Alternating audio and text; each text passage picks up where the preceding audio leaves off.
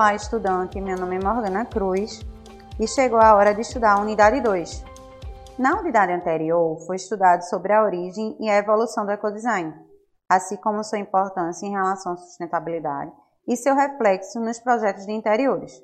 Como já sabemos, para um design de interiores, a criação, a harmonia dos mobiliários e peças de decoração, bem como os revestimentos de um ambiente, estão intrínsecos no processo criativo. Por isso, na composição de um ambiente sempre será utilizado uma diversidade de materiais.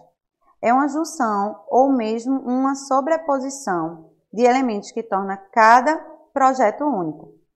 Como o projeto interiores deve ser uma própria extensão do cliente e a natureza uma extensão do ser humano, um elevado conhecimento de materiais e processos criativos deve ser previamente conhecido pelo design.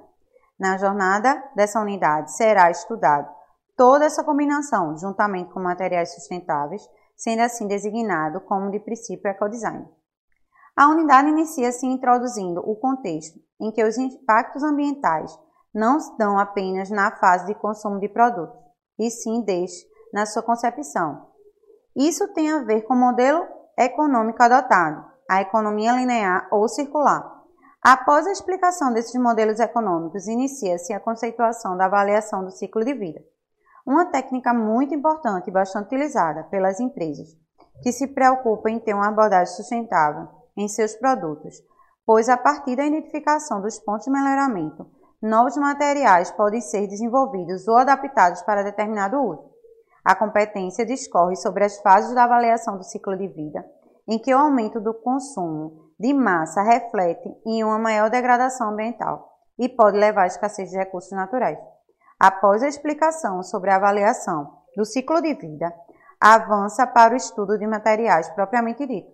O primeiro tipo a ser estudado é a madeira, mostrando-se a importância dessa no design de interiores. Nesse momento serão abordados três tipos de madeira: a de demolição, reflorestamento e os bambus. Seguindo assim, serão mostradas as características de um desses em suas aplicações. Continuando nessa trilha sobre os materiais sustentáveis, o próximo é o tijolo ecológico, um material relativamente novo no mercado que se difere do tijolo comum por não sofrer a queima em seu processo de fabricação, como também possui inúmeras vantagens em seu uso da construção. O próximo material estudado é o gesso e sua versatilidade de uso no design de interiores, tendo sua capacidade de reciclagem um diferencial sobre o aspecto ambiental.